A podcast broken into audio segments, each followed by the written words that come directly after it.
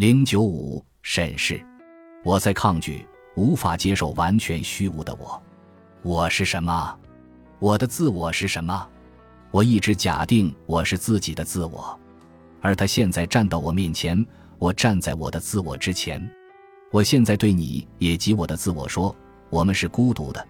这一事实与我们的存在联系在一起，威胁要变成难以忍受的枯燥。我们必须有所行动，设计排遣的方法。例如，我可以教化你。让我们从你的主要缺点开始吧。我最先注意到他们。你没有正确的自尊，你没有可以值得骄傲的好特质吗？你相信有能力是一种艺术，但人们在某种程度上都可以学到这项技能，请这么做吧。那么。你会发现它很难，万事开头难。不久你就会有所进步了。你怀疑这些吗？毫无用处。你必须去做，否则我将无法和你在一起。自从神升天并在火热的天上传播自己之后，他便可以为所欲为。这正是我无法知晓的内容。我们相互依存，因此你必须想着如何改变，否则我们的生活将变得很悲惨。所以，请振作起来，看重自己。你不愿意这么做，真可怜。如果你不做任何努力，我将会折磨你。你在抱怨什么？或许鞭子会有用。现在鞭子已经抽在你身上，不是吗？尝尝这种滋味，还有那种，有什么感受？或许很血腥吧。中世纪的为了荣耀神，或者你渴望爱吗？或者以什么名义的爱？如果鞭打不见效，那么人们可以用爱去教导。那么我应该爱你吗？你轻轻地贴着我，我真的相信你在打哈欠。你怎么现在想说话？但我不让你说，除非你在最后说你是我的灵魂。但我的灵魂和火蠕虫在一起，和已经升到天上的青蛙之子一起到达上方的源头。我知道他在那里做什么吗？但你不是我的灵魂，你是我赤裸和空洞的虚无，也即是自我。这是令人不安的存在。人甚至不能否认自是毫无价值的权利。人会对你失望，你的敏感和欲望超越任何理性的标尺。而我要和你生活在一起，和所有人在一起吗？我必须如此，因为奇怪的厄运已经降临，为我带了一个儿子，却又将他带走。我对自己必须将这样的真理告诉你而感到遗憾。是的，你有很可笑的敏感、自以为是、不真实、猜忌、悲观、怯懦，对自己不诚实、恶毒和报复心。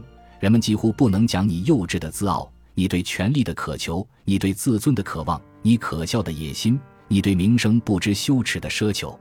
做作和浮夸，很不幸已经成为你。你使出浑身解数滥用他们。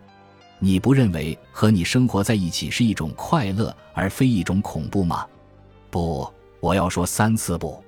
但我向你保证，我会收集你周围的老虎钳，缓慢地扒掉你的皮。我会给你被剥皮的机会。你，你们所有人想要告诉别人去做什么吗？过来，我会给你缝上新的皮，那么你就可以感受到它的效果。你想抱怨他人和曾经对你不公的人。没有理解你的人，误解你的人，伤害你的情感的人，忽视你的人，不认可你的人，诬告你的人，还有什么吗？你看到自己的虚荣心，你那永远可笑的虚荣心了吗？你抱怨折磨仍未结束吗？让我告诉你吧，这只是开始。你没有耐心，也不严肃对待，只有它关系到你的快乐之时，你才有耐心。我会加倍折磨你。这样你才学会有耐心。你感到痛苦令人难以忍耐，但还有其他更令人痛苦的东西。你可以用最天真的方式把这些痛苦强加到别人身上，并完全不知不觉地赦免自己。但你学会沉默。我为此拔出你的舌头，而你用它去嘲讽和亵渎。更糟的是去嘲笑。我用针将你所有不公和卑鄙的话一个词一个词地钉在你身上。这样，你就能感觉到邪恶的话语所带来的痛苦。你是否承认你也在折磨中获得快乐？我会不断提升这种快乐，直到你在快乐中呕吐。这样，你就会知道自我折磨的快乐意味着什么。你要起来对抗我，我将老虎钳收紧，就是这样。我将你的骨头折断，直到你身上再也没有硬骨头。我想与你一道，我必须这样。真该死！你就是我的自我，而我必须带着我的自我进入坟墓。你认为我想让自己的生命被这样的愚蠢围绕着吗？如果你不是我的自我，那么我的自我在很久之前就已经将你撕成碎片。但我把你拖入炼狱中，这样你也能够变得稍微能够令人接受。你要向神寻求帮助，亲爱的神已经死亡，这样很好。否则他会同情你有要悔改的罪，通过给予怜悯免去我的刑罚。你必须明白，充满爱的神和有爱心的神都还未出现，取而代之的是火蠕虫在爬动。这是一个极其可怕的实体，会使大火降落在地球上，引起哀嚎。所以对着神哭泣吧，为了赦免你的罪，他会用火烧你，把你自己卷起来，流出血。你早就需要这样的治疗。是的，其他人总是做错，你呢？你是无辜的，正确的。你要捍卫自己正当的权利。善良有爱心的神站在你这一侧，他总是带着怜悯饶恕你的罪。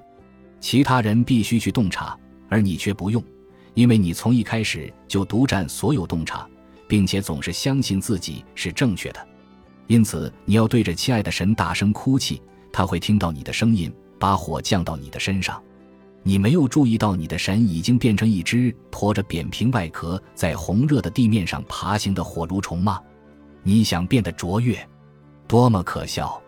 你以前和现在都很低劣。那么你是谁？让我恶心的渣子！或许你有些无力。我把你置于角落，你可以一直躺在这里，直到你再次恢复感觉。如果你再也不能感受到任何东西。这个过程将毫无用处。我们毕竟要巧妙的前行。关于需要这样一个野蛮的手段对你进行修正的内容，已经对你说过很多。从中世纪早期开始，你的进步就很缓慢。你今天感到沮丧、低劣、低贱吗？要我告诉你为什么吗？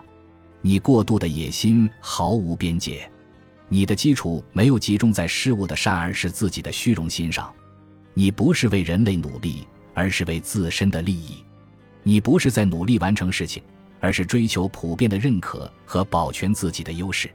我想为你戴上有刺的铁皇冠，它里面的牙齿会刺入到你的肉中。我们现在来到你自己的聪明所追逐的卑鄙骗局中。你巧如蛇簧，滥用自己的能力，并改变、降低和强化光和影的比例。大声宣扬自己的荣耀和正直的善意，你利用他人的善意，幸灾乐祸地把别人带入你的圈套，宣扬你仁慈的优越和你给他人的奖励。你玩弄谦逊，对自己的优点只字不提，希望别人能够替你说出你的优点。如果别人没有这么做，你会很失望和受伤。你说教时的镇静很虚假。如果真的事关重大，你会冷静吗？不。你没有说实话，你在愤怒地消耗自己。